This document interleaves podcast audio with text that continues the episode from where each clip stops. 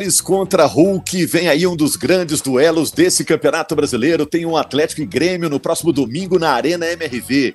Jogo importante na parte de cima da tabela.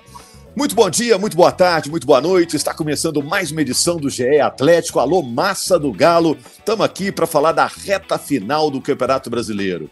Bom, eu estou com a Laura Rezende, que é setorista do GE. Globo. Estou com a Carol Leandro, que é a voz da torcida do nosso podcast, a voz da torcida do Galo. E hoje a presença ilustre do Maurício Saraiva, da RBS e também da Rádio Gaúcha. O Faz Tudo lá do Rio Grande do Sul vai falar um pouco do Grêmio. E como bom observador, o cara da boa oratória vai falar também do Atlético, que ele está acompanhando, já que o Atlético é o Atlético do Felipão o Atlético tem aí um, umas raízes gaúchas também no seu DNA nessa temporada. Em primeiro lugar, um bom dia para todos, gente. Está gravando aqui na manhã de segunda-feira. Tá tudo bem, gente?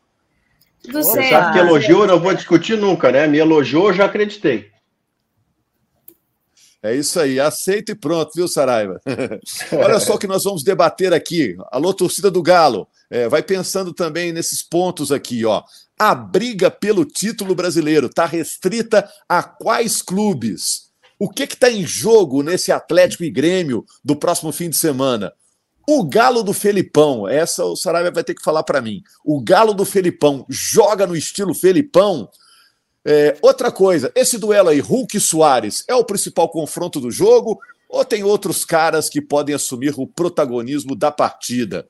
Bom, vamos começar é, com esse duelo entre Atlético e Grêmio, é o duelo do fim de semana. Eu vou pedir licença para Laura e para Carol, que estão sempre conosco aqui, nossas parceiras, ajudam o podcast a funcionar da maneira ideal e perguntar primeiro para o Saraiva, que é a nossa visita ilustre. Né? Já botamos na mesa para ele aqui pão de queijo, café, para ele ficar Quero. bem atendido aqui.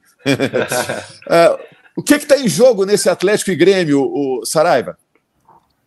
Acima de tudo, Rogério, em primeiro lugar, bom dia, boa tarde, boa noite para todo mundo que for nos acompanhar uh, ao longo dos próximos dias nesse podcast que pretende tratar de um Grêmio Atlético Mineiro tão poderoso eu não creio que esteja, quero ser desmentido muito pelos fatos, e seria muito bom para mim poder brincar com isso e dizer, rapaz, virei meme, olha só, eu não acreditava, e um deles foi adiante e botou faixa.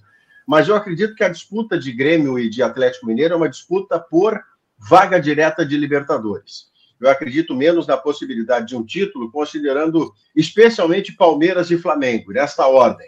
O Flamengo, pelo poderio do seu elenco, do seu time, o Tite, em, o Tite em busca de uma regularidade que ele ainda não alcançou, é muito rápido, é muito cedo para alcançar, não é mágico, ele é bom treinador, mas não é mágico.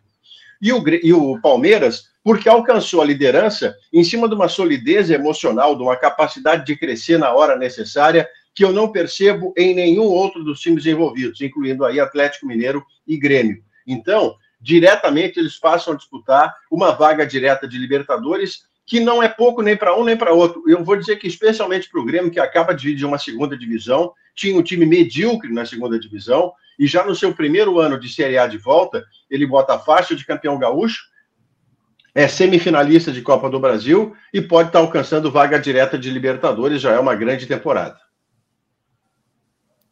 E você, Carol, é, acha que Atlético e Grêmio podem ter ambições maiores ou vaga na Libertadores já está de bom tamanho? Já dá para comemorar com, com um churrasco e com uma, um feijão tropeiro. Rogério, primeiro prazer estar aqui com vocês mais uma vez. Um salve para a massa atleticana.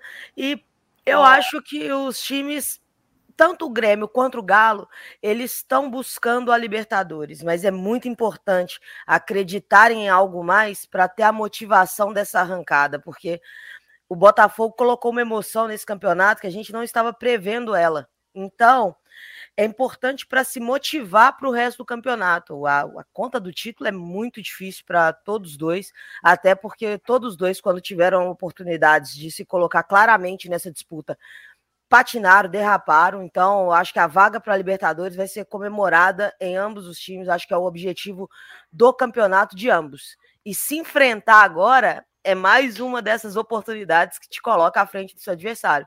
O Galo tem a possibilidade de, de ganhar, de enfrentar dois diretos nesse campeonato, que é o Grêmio e que é o Flamengo.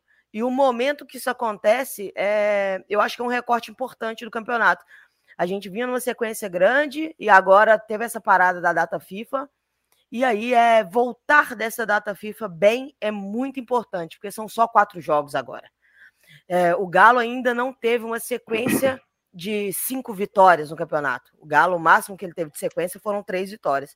Grêmio, Palmeiras voltaram cambaleando na última data FIFA. Então, o Galo voltou bem. Pode ser um fator que faz. O Galo também está jogando em casa, é um fator que pode mexer nisso daí. Mas se vai direto para Libertadores, todos os dois times comemoram essa, essa classificação, porque foi pelo que brigaram nesse campeonato, né? Eu acho que nenhum dos dois, hora nenhuma, chegou perto de, de ser campeão.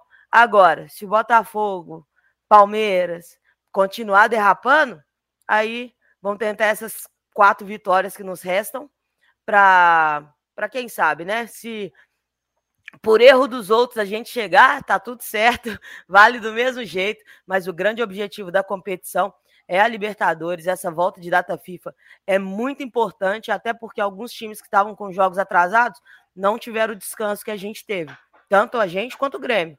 Então, uma, um dos fatores aí é o, são os artilheiros, né? O Galo com o Hulk, o Soares com, com o Grêmio. Descanso para o Soares é uma coisa muito importante. Quando ele não tem esse descanso, as coisas complicam um pouco para o lado dele. E aí a gente vai pegar logo o homem descansado. Então tem que ter atenção na defesa. E defesa essa que para mim é o grande mérito do Filipão nesse, nesse segundo turno. Foi esse o diferencial para fazer o Galo estar tá brigando hoje para essa vaga direta na Libertadores. E o fator casa, né? Os ingressos estão esgotados a casa vai estar tá, vai tá lotada com o tamanho que esse jogo deveria ter mesmo. E a torcida tem que estar tá confiante, porque o Galo é o melhor time do retorno. Porém, sabendo que é um, que é um baita de um confronto. Do nada tem um mata-mata no meio do campeonato de pontos corridos. Ô, Laura, e o Atlético vem descansado, né? Teve um período para se preparar para esse jogo tão importante contra o Grêmio, né? O Galo é o quinto colocado, o Grêmio está na terceira posição, o Grêmio tem dois pontos a mais, Laura. Fala, Rogério, Maurício, prazer ter você aqui, Carol, toda a massa atleticana. É isso, Rogério. Inclusive, com esse período da data FIFA bem grande, o Atlético deu até uma folguinha para os jogadores que só voltaram a treinar na quinta-feira, se reapresentaram na quinta-feira, tiveram uns dias de descanso, até de treino mesmo, e vai pegar e vai estar descansado para esse duelo que a Carol bem disse ser um duelo bem grande com ingressos esgotados, e eu vou ressaltar aqui que é o último jogo do Atlético na Arena MRV esse ano, né? Porque o outro jogo como mandante, o São Paulo, vai estar tá rolando um show na Arena MRV e esse jogo vai ser no Mineirão. Então é a última oportunidade do torcedor atleticano conhecer a Arena MRV nessa temporada ainda. Por isso também essa, esses ingressos esgotados, a, torcida, o, a diretoria do Atlético fez uma promoção, né? Colocou os ingressos mais baratos, que era um apelo da torcida muito grande é, por conta da Arena MRV, né, que estava com os ingressos um pouquinho mais caros nesse início. E aí a gente vai ver um duelo de melhor ataque do campeonato contra melhor defesa, né? O Grêmio com 57 gols, o Atlético só sofreu 27 gols na temporada. Então acho que a gente vai ter um jogaço de bola na Arena MRV no próximo domingo, viu, Rogério? Ah, você me deu um gancho então para eu falar com o Saraiva sobre a Arena MRV que muita gente está comparando com a arena do Grêmio, com a arena do Palmeiras. É uma dessas arenas modernas, né? É, Saraiva, o que é que uma arena representa, uma nova arena como essa, moderna, representa para um clube hoje? É, me fala dessa experiência do Grêmio. O Grêmio já tinha o seu estádio, né? O estádio raiz, que era o estádio olímpico, né? Agora tem a sua arena super moderna, é um estádio muito legal. Teve um antes e depois da construção da arena do Grêmio para o Grêmio Rogério, aqui é um dos grandes assuntos que se debatem é a maneira pela qual foi concebida esse, essa arena, esse negócio que envolve uma administração que não é do Grêmio, ainda por mais alguns anos, há uma empresa chamada Arena Porto Alegrense que cuida do estádio como se não fosse do Grêmio. E isso é curioso porque lá no nome do estádio consta quando você está chegando pela Freeway, se você vem, dependendo de onde você vem do aeroporto de Porto Alegre, se você pega a via expressa a Freeway, que liga a Porto Alegre ao litoral, você passa pelo estádio e à sua esquerda estará escrito Arena do Grêmio. Mas neste momento, e ainda por alguns anos, a arena não é do Grêmio. O Grêmio paga para jogar na arena. O Grêmio não manda no borderô, o Grêmio paga para que os, sócios, os seus sócios estejam dentro do estádio. O Grêmio não treina no estádio se a Arena Porto Alegrense não autorizar. E, especialmente, o Grêmio não tem nenhuma ingerência sobre política de preços e sobre conservação do gramado. E o gramado da Arena é, desde sempre, um problema, porque a Arena Porto Alegrense não investiu o suficiente para compensar a falta de luminosidade. E todos nós sabemos que é possível, com a tecnologia disponível no mundo hoje, você pode ter um gramado sem sol e ainda assim espetacular, desde que você tenha equipamentos que supram, que substituam a luz solar. A arena não tem o suficiente. A arena tem três desses equipamentos que cobrem um terço do campo e precisaria ter pelo menos nove que cobrissem ao mesmo tempo todo o campo. E com isso, o campo seria beneficiado por essa luminosidade artificial e teria a condição ideal, a condição padrão, que nunca teve. Agora, houve dois shows em sequência na Arena que transformaram o lado esquerdo das cabines, a grande área do lado esquerdo, num lamaçal no jogo contra o Corinthians. E há uma grande expectativa sobre o que será com o próximo jogo, porque teve quinta-feira da semana passada, naquela do feriado, houve eh, um show aqui também de Roger Waters, no mesmo lugar, com o palco no mesmo lugar. E a área ficou devastada, ficou devastada, ficou com barro, ficou com buraco, ficou tudo que você possa imaginar que não possa ver num gramado de futebol de alta performance. E a Arena Porto Alegrense, inclusive, está prometendo substituir essa parte da grama para o próximo jogo do Grêmio aqui, que será depois do Atlético Mineiro contra o Goiás. Então, Rogério, eu não creio que haja ponto de contato entre a sensação da Arena de Porto Alegre, da Arena do Grêmio, com a Arena MRV, porque aqui há uma espécie de comando paralelo que só deixará de ser paralelo e passará todo o programa daqui a alguns anos, e nesse meio tempo o Grêmio não é dono da arena que lhe pertence, se eu me fiz entender. O Maurício, mas tem um ponto em comum, viu? O Atlético é. também tem sofrido com a questão do gramado, porque o setor norte da Arena MRV também não pega iluminação solar. E aí, sempre usando aquela luz artificial, e o presidente do Atlético, Sérgio Coelho, já garantiu que vai mudar o gramado, vai colocar sintético na Arena MRV, não tem condições de uma arena multiuso, que recebe shows, que tem esse problema de luminosidade também na Arena MRV, ter um gramado assim e não prejudicar a jogabilidade do Atlético, a, o calendário e etc. Então, o Atlético vai trocar esse gramado, vai ser grama sintética, muito próximo, não tem data ainda, mas é um planejamento que o Atlético já tem nesse primeiro ano aí de, de, de nova arena. Pois é, eu sou muito nego velho, viu? Então tem que me dar um desconto do cara que tem 59 anos de idade e, e que não parece assim tão contemporâneo e tão moderno. Mas eu demoro a, a, a entender como uma boa solução você botar um gramado artificial, cujo melhor elogio que você faz é que parece gramado natural. Ora, se o gramado artificial, o melhor deles, parece natural, cuide de ter um natural de boa qualidade, mesmo que isso requeira algum investimento. Uma outra coisa que deixa esse cara de cabelo branco assim desacorçoado é quando, por conta de um contrato que os dirigentes assinaram, o seu jogo tem que sair do seu estádio para ir para uma casa emprestada, porque haverá um show de música no lugar. Eu sei que se você assinou, você tem que cumprir. O meu problema não é descumprir o que está assinado. O meu problema é como é que assinam contratos em que você tenha que sair da sua casa para poder jogar no outro lugar porque tem um show de música marcado para lá. Eu sei que é preciso isso, preciso aquilo, a, renda, o investimento, o retorno daquilo que foi colocado, mas daria para fazer de outro jeito. Ou então eu envelheci e não me dei conta. Carol, mas o jogo de domingo está garantido, né? E é o último na Arena MRV nessa temporada. Depois é Paul McCartney, que é também uma boa opção, mas vai tirar o galo lá da, do seu estádio.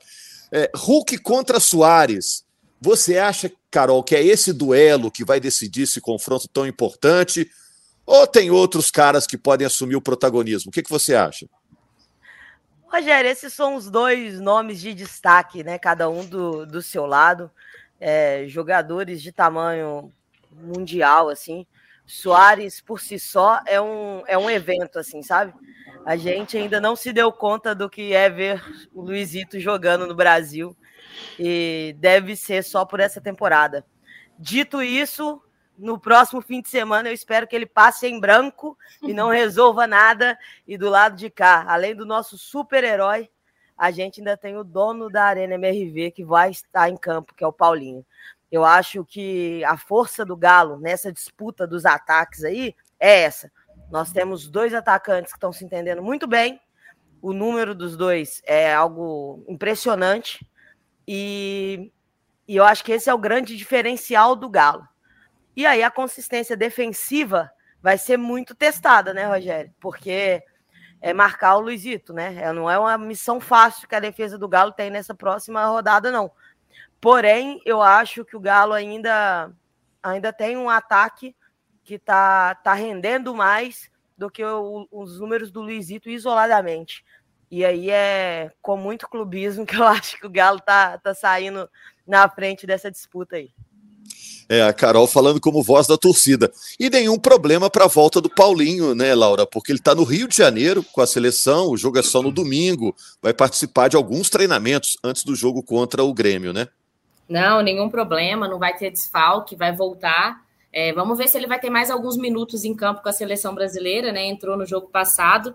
É expectativa de ver ele mais, mais alguns minutos, ou quem sabe o jogo todo jogando com a camisa da seleção principal. Legal, só um parênteses aqui falando do Paulinho, Rogério. A seleção fez um treino aberto essa semana. É, e a família do Paulinho, sempre presente, esteve lá na, em Teresópolis, mais uma vez, acompanhando o Paulinho nessa primeira convocação para a seleção principal. Ele compartilhou algumas fotos, alguns momentos, com toda a família presente nesse momento especial da carreira dele.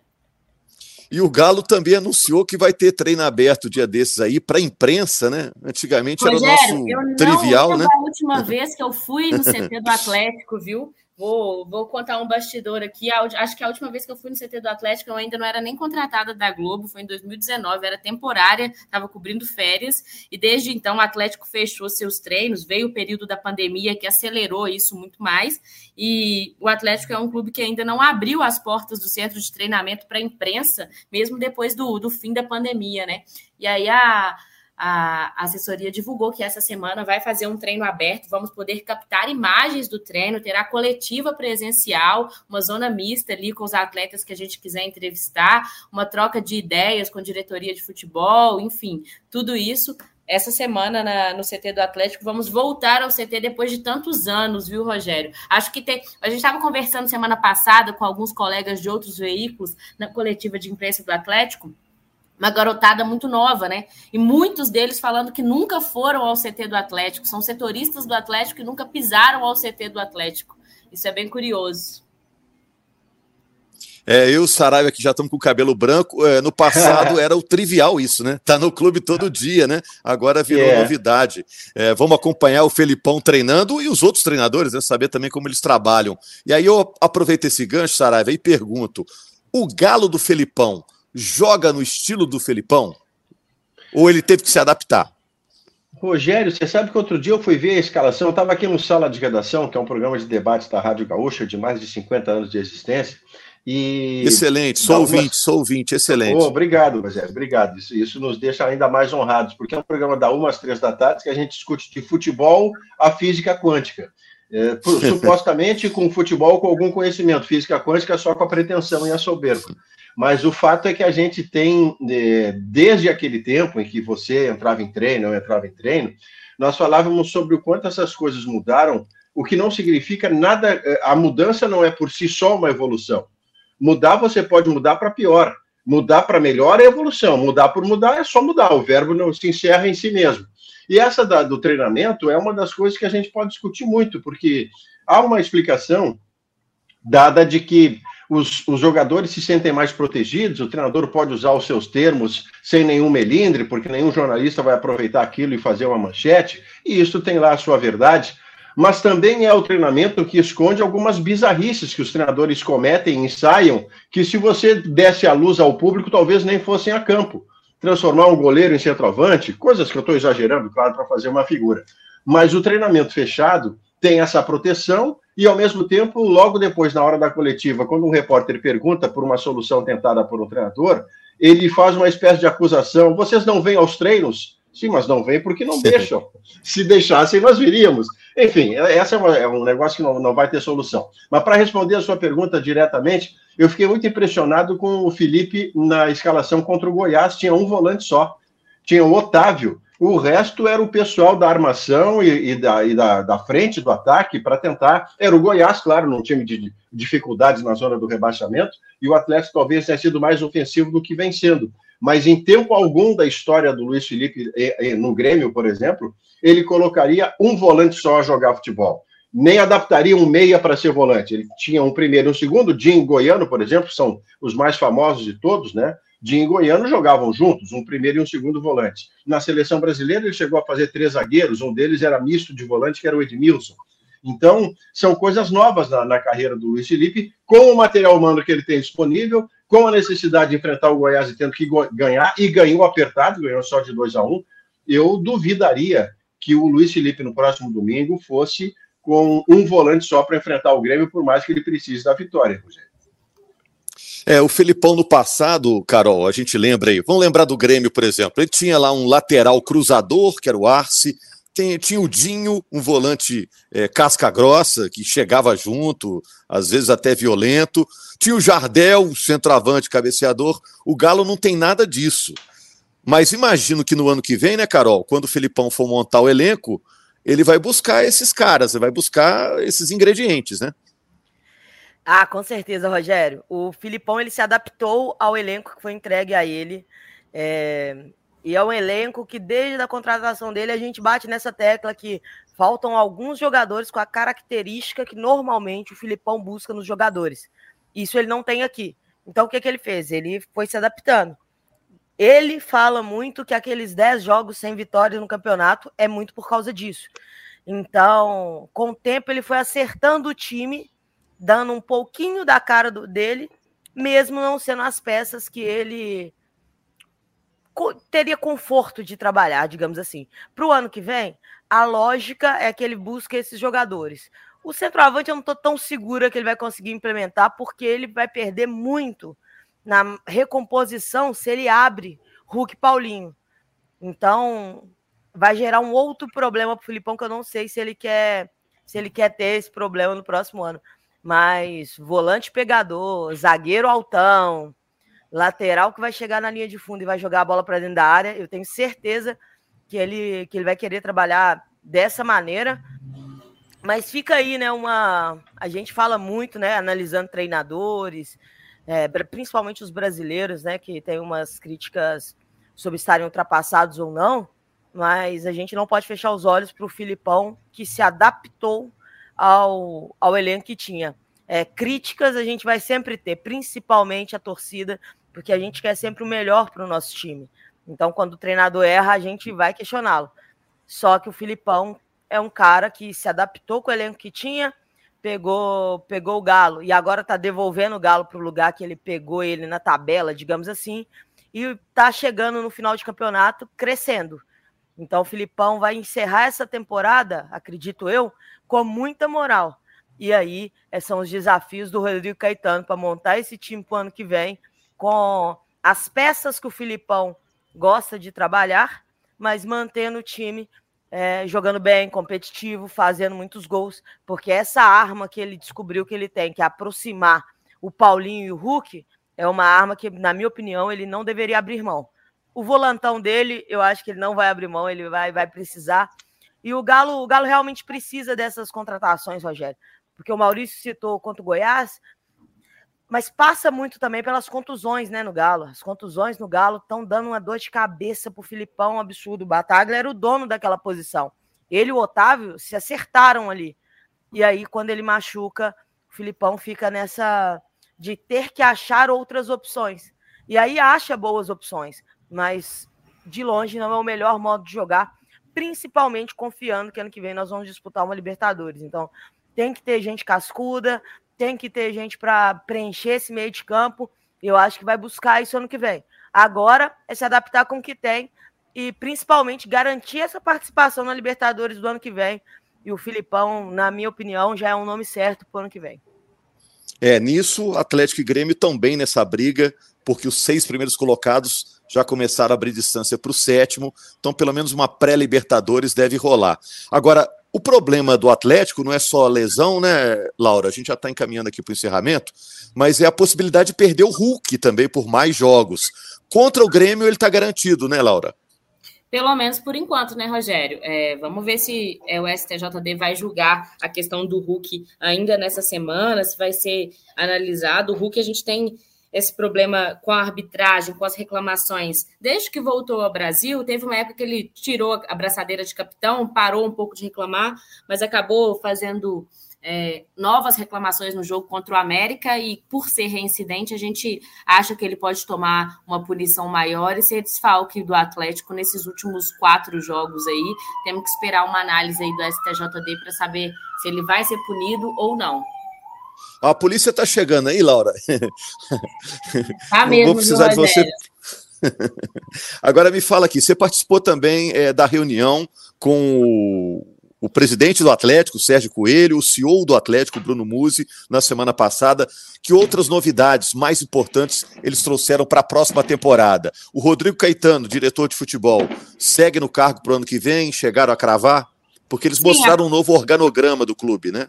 Sim, é, eles mostraram, eles foram dar esses primeiros é, dias da SAF, né, que está operando no Atlético desde o dia 1 de novembro. O Rodrigo Caetano segue como diretor de futebol, encabeçando junto com o presidente Sérgio Coelho é, o comitê de futebol, né, com outras peças. É, eles mostraram que os Menin, Rafael Menin, Rubens Menin também estarão nesse comitê de futebol. Eu até fiz um paralelo que eu falei assim: é aquele antigo órgão colegiado que hoje vão, vão, vai chamar comitê de futebol, né? A galera que está à frente do futebol do Atlético nessa SAF. Falaram também das projeções do Atlético para os próximos anos, quais são as expectativas, onde quer chegar na Libertadores, onde quer chegar na Copa do Brasil, o que, que isso tem um impacto no financeiro do Atlético. Ainda preocupa muito, Rogério, a questão da dívida do Atlético. Foi até uma pergunta que eu fiz para o CEO, para o Bruno Musi, querendo saber quanto está atualizada essa dívida do Atlético. Ele não quis passar valores, disse que no final do ano vai apresentar esses dados, mas que ainda preocupa o Atlético, mesmo com o um aporte de 500 milhões. E aí, a, a, novidade que a gente teve também nessa coletiva de imprensa foi o presidente Sérgio Coelho garantindo, cravando que vai ser candidato à reeleição da associação, né, Rogério? O Atlético tem uma eleição ainda esse ano, no dia 12 de dezembro. O Sérgio Coelho vai ser candidato, pode, é, pelo Estatuto do Atlético, ser candidato até por dois mandatos, né? O, o Sérgio Coelho vai para esse segundo mandato. Tem outras chapas que podem ser protocoladas até o dia 27, até o fim dessa semana. E aí, eleição no dia 12 de dezembro para a associação, que tem um papel importante dentro da SAF também, tem 25% das ações do clube, enfim. Muita coisa dessa SAF do Atlético, o que, que a gente espera para ano que vem, para os próximos anos, e passa muito, Rogério, por garantir uma vaga direta na Libertadores. Isso é o mais importante para o Atlético nesse resto de ano, para tudo sair conforme o planejado no próximo ano, em 2024. É, o Atlético espera já ser superavitário a partir da próxima temporada. Está é, tá falando no sonho de quitar as suas dívidas até 2026.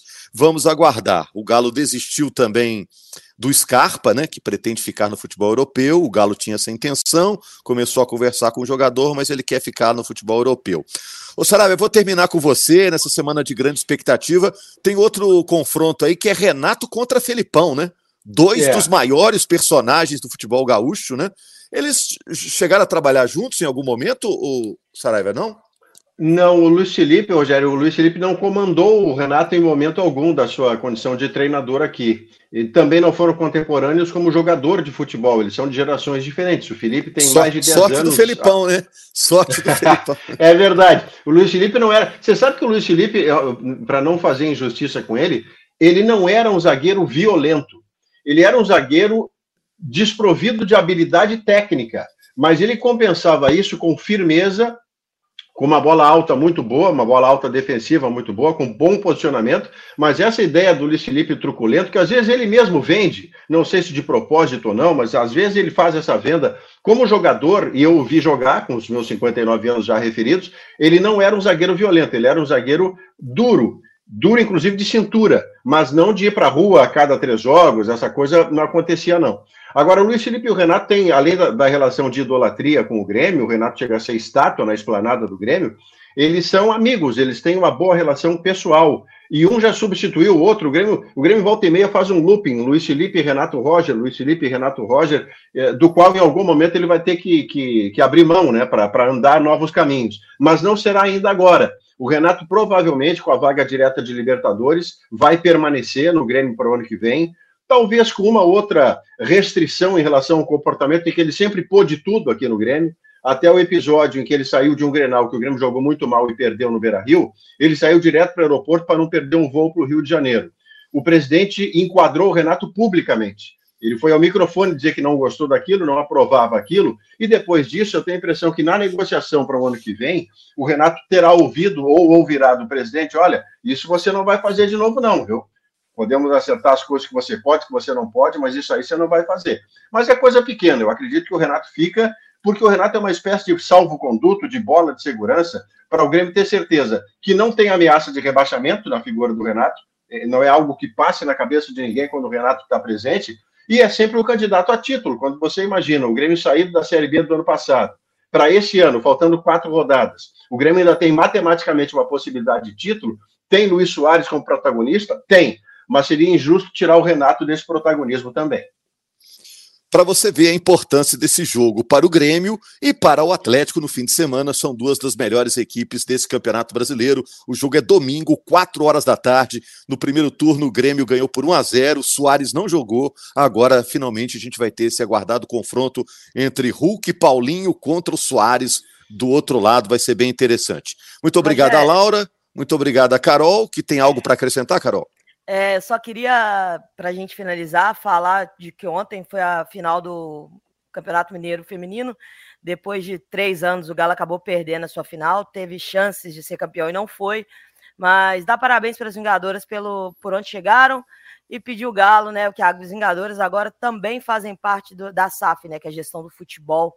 Vai para eles para ter um carinho especial, porque essas meninas vão além do que podem hoje e acaba não tendo um olhar especial do Galo para elas, deveria tê-lo.